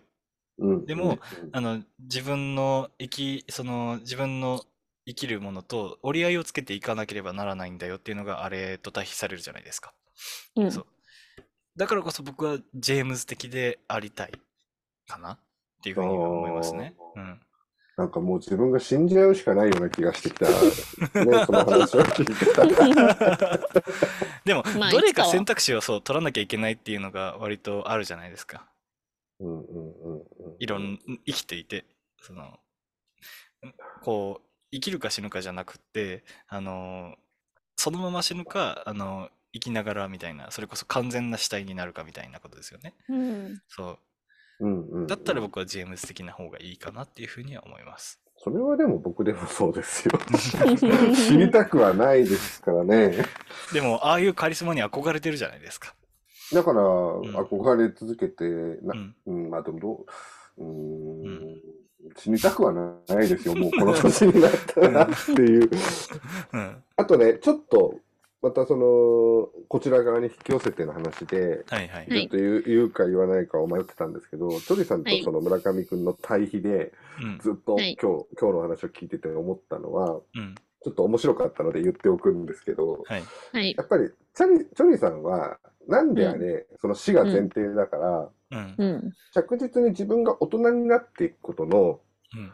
快楽って得てると思うんですよ。そうですね。はあはあはあはあうんうんうん。今の自分が、これからこのまま社会に出ていくっていうことに期待と自分の成長を重ねてると思うんですよね。うんうんうんで、村上くんはやっぱり大人になるのをものすごく恐れてる気がしていて、じゃあまあ、はい例えば来年、再来年ぐらいになると就活の年になるわけでしょ？はい。大学の卒業とかが絡んできて。はい。で、なんか、今日、久しぶりに村上くんと話しててずっと感じてたのが、はい。その、村上くんの中の多分子供の時間が終わりを告げていくことに対しての焦りみたいなのを、はい。ピーターパン現象。そうそう。これから社会に出ていくって時に自分はやっぱり生きるっていう方にシフトしなければっていうはい。ギアチェンジへの焦りをすごく感じました。いやいやそれこそだからまあクラッシュ状態ですよね。そう。うん、これこれまさにこれなんですよ今。だから、ボンになっちゃダメって、そうそ必死に思おうとしてる言い聞か。せてるの。そうそう。そう。その節はマジであります。そう。でもななんかそういう意味でもこの作品が刺さってるっていうことでもあると思うんですよね。うんうんそううんうんだからうんあのな何？その中に入っていかなきゃいけないけどでも同時に生きていかなければならないしでも、うん。自分それそれこそそれこそあの教授のさっきの今の言った言葉を考えれば、僕はその中に入っていること多分死だと思ってるんですよねなんか、うん。社会参加っていうみたいなことを。なんかそういういろいろな反省を含めて結構うん。ぐさっときてる感じはあるかもしれないですねこの作品が。うううん。んで、それに重ねておくと、なんで僕が自分がジェームスだって言ってるかっていうと、うん。それこそ、その、ミドルエイジクライシスの話だって言ったと思うんですけど、はいはいはい。うん。自分がやっぱり中年っていう年になってですよ。ということは今、村上くんがうん。し少年から大人になるというジレンマと同じように、うん。うん。もう逃げ場もなく若者ではないっていう自分が、うん。ボーンまでいけてないっていう事実は、うんああなやっぱるほど。りそういう焦燥があるんですよね。うんもはや、だからボーンのように死ぬという選択肢が自分に残されてない。カリスマになって死ぬっていう栄光が残されてない限り、いやおなく日々を生きていかないといけないんですよね。うんうんうんでも、そのボーンというもの、まあ、例えばボーンとセックスをしたんで、体を交わしたみたいな体験や気づき、なんていうか自分に傷を刻むみたいなことっていうのは、うん僕の人生の中でもそういういろんな経験値や自分がそうやって生きてきたっていう道筋があった時にもう戻れないんですよね、まっとうな生活には。うんうんうんうんだからあのいやわかりましたやっと。だからこそ この映画が凡庸にちょっと見えてしまったってことなんですね。まあまあ普通って思って普通。俺、俺、俺じゃんうん。俺の日々じゃんっていう。だから ジェームズに自分をあのもっと投影してしまっただボーンっていうカリスマに対しての憧れとジェームスっていうのを投影した感じとともにこの映画やっぱり生きていくじゃん。生きていかなきゃいけないんじゃんっていうふうに思っちゃったってことですよね。っていう部分があるし、うん。これって結構その特に今老害とされるうん日本の結構60年代70年代の映画人にも結構同じ問題を抱えてる気がしていてそれこそ新井春彦っていうはいはいはいはいはい。人ははい僕は酷評してますけど、はい。やっぱり その彼はやっぱりそのこの老年にしてかなりセックスに執着を生んだ作品をすごく作り続けてるんですよね。そうですね。ミサうんえ、じゃじゃあれちゃうわ。えっと、加工の二人か。過去の二人もそうだし、んその死とセックスみたいなものが、うんそのお追い楽の生命力の糧になっているっていう、うん割と見ようによっては醜悪な状態っていうのもあって、うんうんうん。でそれによって事故ってる人もたくさんいますしね、今ね。そうそうそう、その仕事ね。そうん。そうなんですよ。うん。なんかそういう部分というのもちょっとあって、で別にそのことを描くことはうん。否定的ではないんですけど、うん。なんか、アプローチとして、うん。なんか、やっぱり古臭く感じてしまうというか、うん性というものに対して過大な期待をうんも持ちすぎているといううん。いいやらしさもあるし、そこの、なんていうんですかね、美しさというか、死を回避するためのセックスみたいなところの描き方としては、まだ生ききれてない気がしているというか、はあ、はあはあはあはあは。それはちょっとこの映画全体に対しても思ったんですけど、確かに村上君が指摘するように、それが上品に見えるという節は今日初めて文脈として分かったんですけど、僕は一方で、ただセックスを描いているのにしか見えなかったっていうのもあって、うんうんうんもっと生きるための渇望を埋める行為なのであれば、うん。もうちょっと美しくというかダイナミックに撮れないのかなっていう、その映画におけるセックスの価値みたいなものが、うまく演出されていない気がしたっていうのもちょっとありましたね。なるほどなるほど。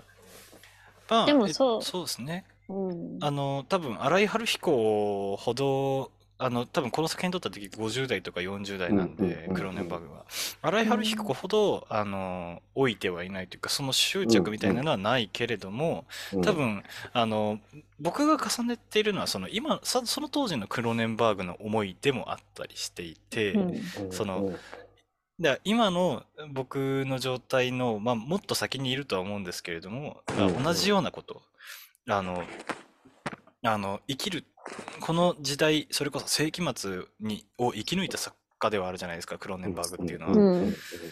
だからこそその時代を あのサバイブするために必要な表現ではあったと思うんですよね、うんそううん。だからその今見てどう思うかではなくその当時ものすごく必要だったものとしてのクラッシュなのかなっていうふうにまあ僕は捉えましたね。うん。それは思うんですよ。ただ、それはその村上君が前回の収録でこの作品をプレゼンするときにうん。言ってくれた、そうのん。去年公開されたジュリア・ド・グルノのチタンに大きな影響を与えてるっていう話をしてたと思うんですけど、そこに対してセックスの価値とか、映画におけるセックスの価値や、うん。それによって、その、ある種の人間が生きる希望を得ていくっていうことは、うんうんうんチタンには明確に描かれているわけですよ。そうですね。うんだけど、そこの部分がやっぱり時代もあると思うけど、うんクラッシュ、この映画に関してはやっぱり凡庸だったって思う。なるほどなるほど。うんその映像として入ってくる描き方が、やっぱりただセックスをしているだけに見えるというか、うんうんうん行為を映しているだけっていう風に見えてしまうところが映画としての迫力に僕はちょっと欠けていた気はしたんですよね。うんうんうんううんうんんなんかうまくそのサセックスというものと映画の主題が噛み合ってないというか、いかなんか溶け合ってない感じがしたっていうのはうんうんうん思ったところではありますね。はいはいはい。チョイさんさっきなんか言おうとしてらっしゃいますね。はい。あそうですね。その、でもこれ以上、その、性行為について描くと、その、さっき最初に冒頭でも言ったように、その、観客を興奮させたりとか、そのセックスとか性行為が美しいものとか、その、うんうんと、神秘的なものっていう捉え方がで、感じられるかなって思うんですけど、でも逆にそれは、この映画に対してはそれは逆効果だと思うんですよね。確かにノイズですよね、それはね。うん。なんかその、教授がおっしゃってた、ただセックスをしているだけっていうのは、それは捉え方として正解だと思っていて、その、この登場人物に対してても、その性行為っていうのはただの過程だと思うんですよね、私。だからその、サバイブするための、うんと、方法として、性行為をして、その答えを見出す、生きていく術。まあ死に行く術でもあるかもしれないけど、うん。それを見出すために、その過程や方法としてうん。性行為がある。だかうんうん。らそれはただ描く、ただそこに性行為がある。うんっていう描き方で、それは正しいし、適切だと思うので、うん。私はその凡庸だっていう、えうんと捉え方でも、それはこれで正解だったと思います。うんうん。まあそのさその意見ものすごくわかるんですけどもう一つうん付け加えるとすれば、うん。あの教授にとっては性行為が目的だからじゃないですか。うん。いや、目的ではなくうて、ん。うん。うん。その、なんか今、チョリさんが指摘したこととかもうん。思うけと、うん。うん。そうだと、そもそも本末転倒というか、うんうんその、僕にとってのセックスが目的だということではなく、うんうんうん映画としてそれがその価値であるという主題として提示されているのに、うん。そこが価値として相対化されたものを見せられたときに、うんなどう捉えればいいのかがわからないっていう感じですよね。なんかあでも性行為はそれ、うんうん、以下でもそれ以上でもないうん感じ。じゃあ感じゃあ彼らはなぜそれを見出したのかっていう物語がか欠けていると思うんですよ。それしかなかったからじゃないですか。その、混迷の中を生きるためにはそれしかなかったっていうことですよね。でもその切迫さも含めて描かれてないですよね。出来事に出会ってうん発見したっていうことしか描かれないから、うん彼らがなぜそれに対してそれしかなかったっていうんであればその背景が必要だし、っていう部分で描かれていたことが、なんかこう飲み込まされてるだけのような気がするっていう感じはうん僕はあったんですね。うんうん。な、なぜそうなのかっていうロジックがうん、そうなってくると必要になってくるというか、だからセックスが目的なんだ、それが普遍的な価値なんだっていうところに行ければ話は単純じゃないですか。はいはいはいはいはい。でもそれが手段でしかないってことを描きたいんだったら、手段でしかない状況を物語で描かないと、うんうんそこは読み取れないなっていう感じはしますね。なるほどなるほど。まあ、その点、そいや、いいですかね、なんか。うんうん。はい。この点に関しては、その時代感、1990年の、うん96年。の時代感とか、あとはそのクラッシュのあの会の人たちもそうだと思うんですけど、あの、まあ、うんと、特殊な性癖のうん。持ってる人たちってやっぱり、その社会的とか一般的には、その、まあ、わかんないんですけど、まあ、とりあえずは確立された、うんと、何か、まあ、その役職だったり、まあ、会社だったりは、そういうのはあって、多分そういう、あの、一般的に見ればもう満たされてる人たちだと思うんですけど、うんうんうん。でも、そういう、うんと、その、うんと、人体欠損だったり、うんえっと、うん交通事故だったり、そういうところで興奮するっていうのは、何かにやっぱり、その、クラッシュする前に、やっぱりね、空虚だったり、欠けているとか、虚しさを抱いてたから、そのクラッシュしたことによって、その、その点で、うんと、興奮するようになるのかなって思って、うんだからその虚しさとかっていうのがやっぱり音楽とか、そういう、あの、淡々とした口調、口調じゃないけど、そのテーマとして流れているのかなって、うん。そこから私は読み取って、それで行き着く先が、あの、特殊性癖的な、うんあうんの、性行為だったのかなって思いました。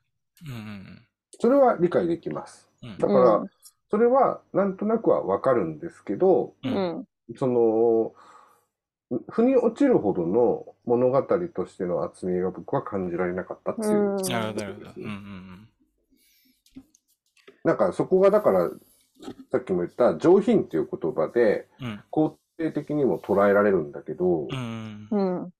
その、そういう個々の切実さみたいなところがシーンとしては割と凡庸に見えたというか、なるほどもっと解像度高くそこは描けたんじゃないのかなっていう気がしたし、それは後に生まれた作品の方が有利だからしょうがないんだけど、チタンにはそれがあったけど、そうですね。ううんんクラッシュにはそれがなかったっていう印象ってことですね。うん。で、付け加えておくと、チタンも別にエエロティックなシーンは多いんですけど、はい。必ずしもその性的な欲求を煽るような描写にはなってない。そうですね。うん必ず5話に結びつけたりしますよね。むむむむしろ痛々しさのそう方が、うんでも痛々しいけれどもエロティックっていう映像、映画としての官能性があったけど、うんうん。この映画にその官能性、だから例えばクロネンバグらしいと思ったんですけど、最初にジェームス・ペーダーが事故になって、うん。あの、治療用になんかこう金具をいっぱいつけてるじゃないですか。うんはいはいはいはい。あんなものがあるのかどうかは知らないんですけど、あれ演出だと思いますね。うんそう、あ、ああいうものに官能性はすごくあるわけですよ。はいはいはいはいはい。とか、あとその、洗車に行くじゃないですか、みんなはいで。はい。はい。で、洗車してる時にボーンと、その奥さんがううんん。セックスをしてるところで、うん人間的なその肉体的な動物的な動きに対比して、そのうん自動的にホロが、オープンカーだってホロがうん上がったりとかうん、ドアが閉まったりっていう機械的な動きが同時に挟まってるじゃないですか。はいはいはい。ああいう映像的な運動みたいな、その肉体とうんテクノロジーっていうか、ん機械の動きの同時に見せるリズム感みたいなのは、うん映像的にもすごく感動的だったんですよ。だから、そういう部分はちゃんとあったけど。逆に肝心のその主題になってくるようなものが、彼らにとってセックスしかなかったんだとして、そういうセックスしかなかったんだとして。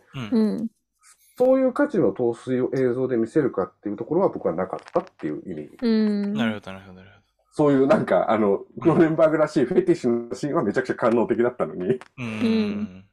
性に対してはなんかあまり、少なくとも最後のシーンぐらいは、うん。もうちょっと感動的に撮ってほしかったっていうか、うんうんうんうん。まああと、事故、事故のシーンもちょっと迫力がなかった。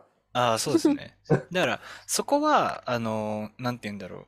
それこそ主題がな、主題が見えづらいから、あの、うん。割と、あの、良くないんじゃないかっていうような、あの、ことも言えるとは思うんですけれども、あの、なんていうの、少なくとも、この作品をポルノにしてはいけないっていうような心意気がそうさせたのかなっていうふうには思いますね。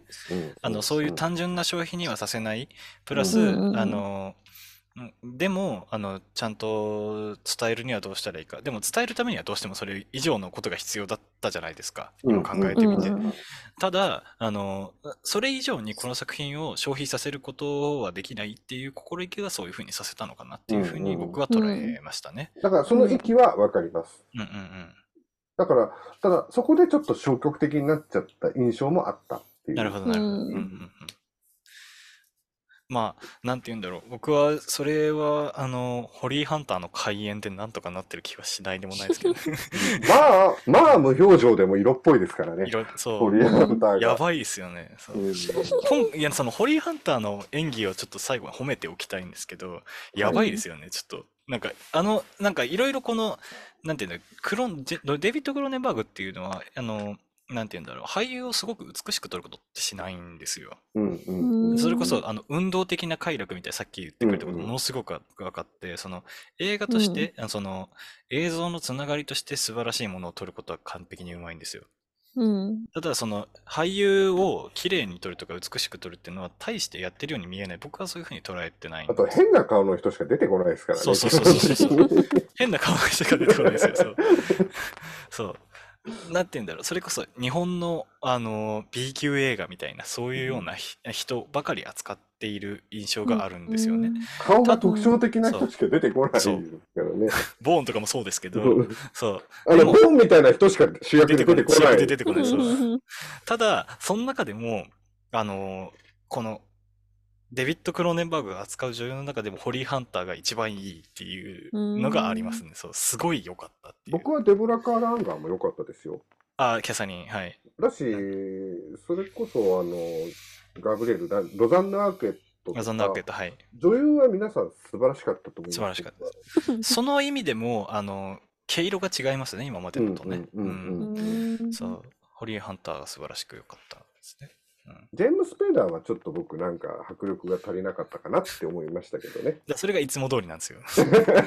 いつも通りのクローネンバーグ。その主人公に全然魅力がないっていういやのが、。ににしてはちょっとイケメンすぎるじゃないですか、今回。あ、なるほど、なるほど。うん。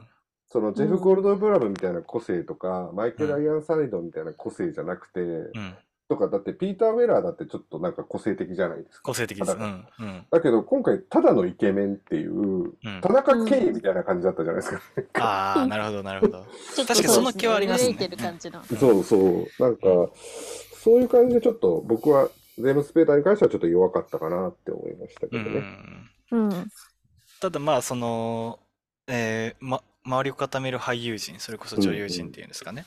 が、あの、ちょっと異常なくらい、こう、演技的に良かった。ホリーハンターの、あの、白地感というか、素晴らしかったですね。うんうん。そう。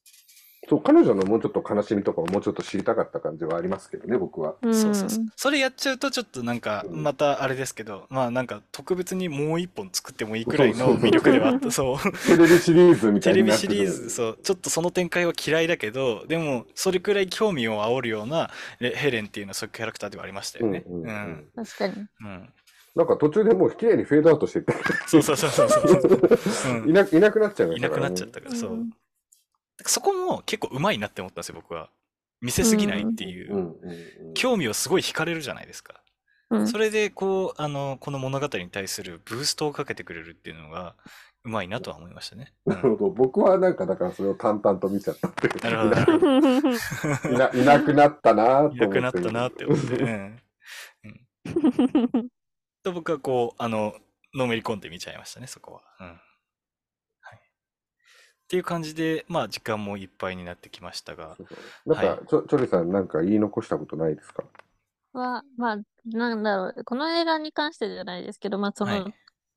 この映画を説明する上で特殊性癖って使っ、まあ、私も使いましたけど、うんうん。でも異常性癖とか言いたくなくて、うんうんうん。その、性癖、性癖に関しては、その、普通も異常もないと思うんですよね。うんうんうんうんうんこの映画ではその、あ、あの、その、交通事故とかにうんこ興奮を覚えるとかだと思うんですけど、うんうんうんな、その、興奮を覚えるものに対して、普通とかって、そういう概念って存在しないと思うんですよね。うんうんうんうんっていうことを言いたかったです、最後。うんうんうんいや、僕もそれをどこかで言おうと思ってたので、すごく助かりました。そうですね。なくてななくせですからね。うん。そその、多分本当に理解しがたいっていう感覚は当然、僕らも一般常識というのを備えながら生きてるから、う。う。うんん。この、この性癖を理解できるかっていうと、うんそうではないし、ないし、共感もできないですよ。その、できないだって、できないみんなに迷惑かけるのに、うんそんな事故の快楽のためにできないですよ。ですけど、でもそういう性癖もあることはちゃんとわかりますよ。そう。うんうん。プラスそういうは、ススタンス付けをそのあの理解はしなくともあるよねあるんだろうなっていうのを、うん。あのスタンス付けさせるのもあの、うん。このバランス感覚のゆえだと思うんだよね、そだから僕はこの映画に関しては特殊だとは思わなかったです、見てて。うん。ううんうん全然うんうん。だから最初に過去付けで言ったと思うんですけど、うんうんうんうん。だからそうですね。だからこれも、うん、異常だとは思いたくないし、うんそういう、やっぱそういうなんか、こう、そのスタンスがないと、やっぱ見れないかなって思いますね。うんうんうんうんですねうん。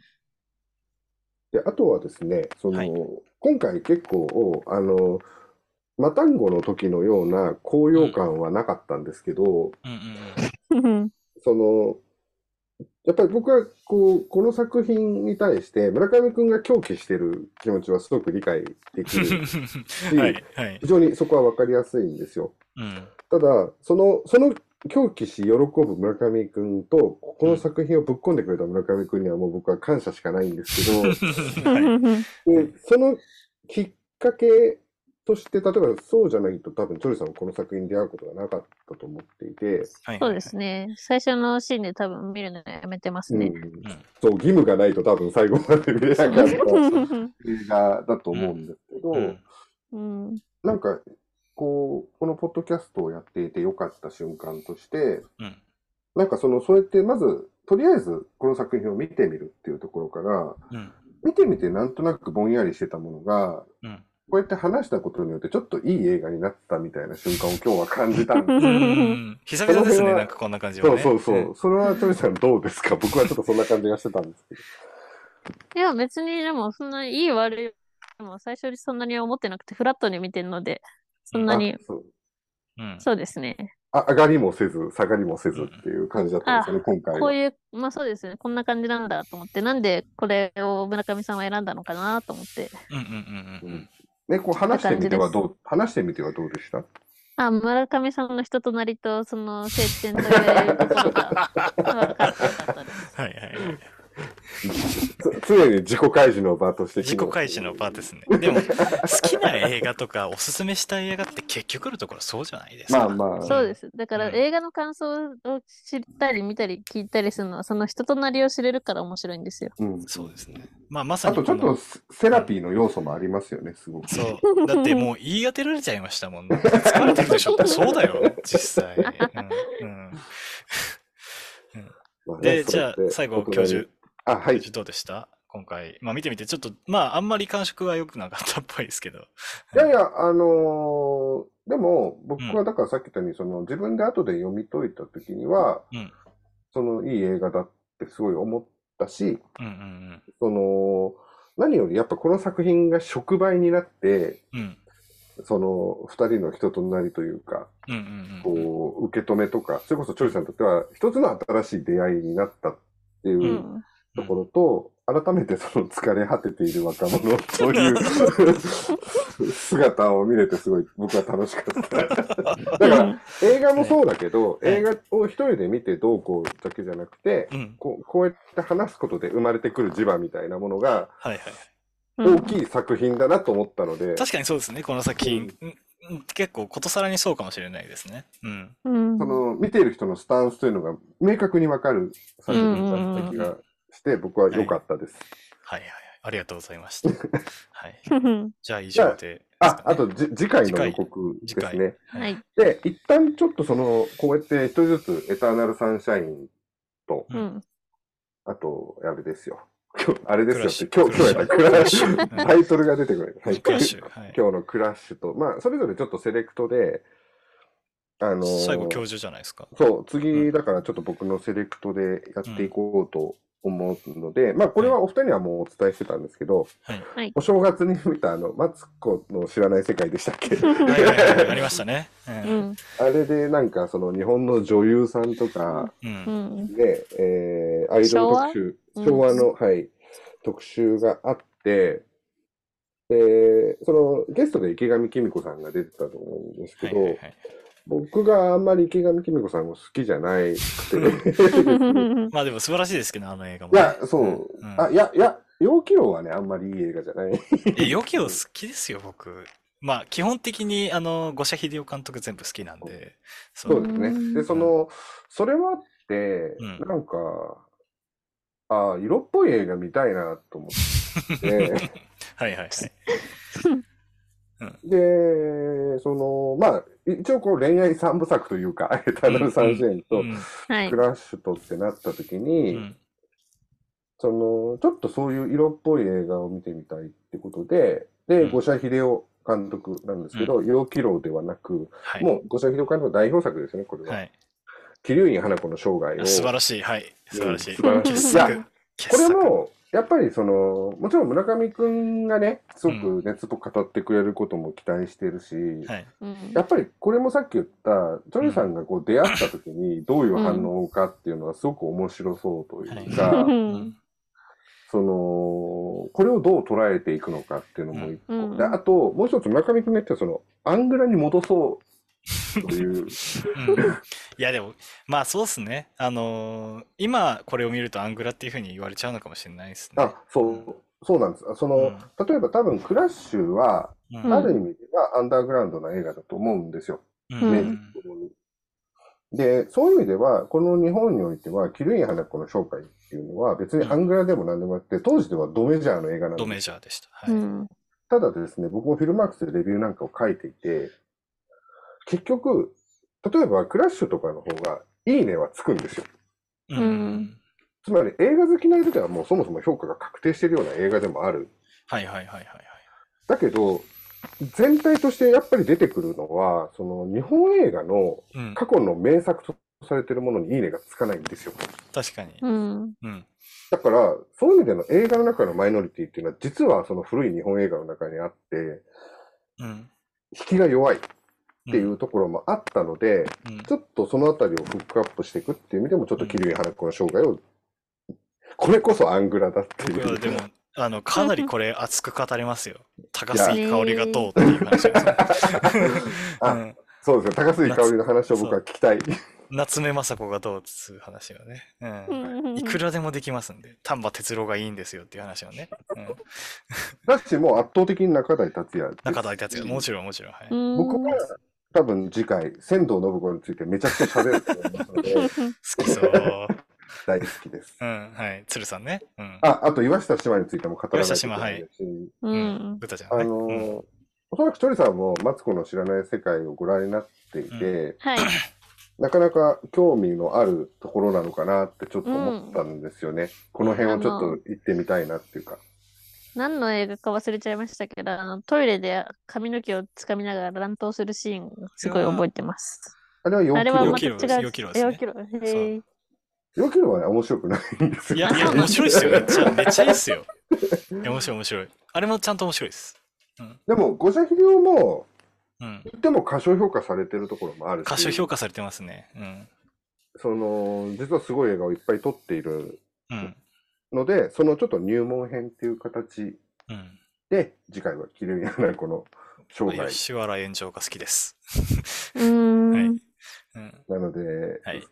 五社秀夫もこれから追いかけていくことになるとは思う。やる作品が多いトイ・ストーリーもやんないといけないし。ね4はね、うん。うんっ言わなきゃですね、これは。うんはい。て感じでやろうかなって思ってます。はい。はい。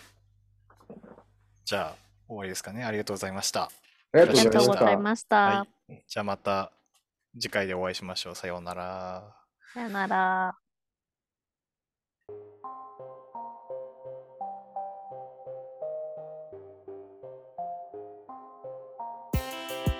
Cinema de Canard. This program is a podcast produced by CIS Creative and distributed through various music streaming services.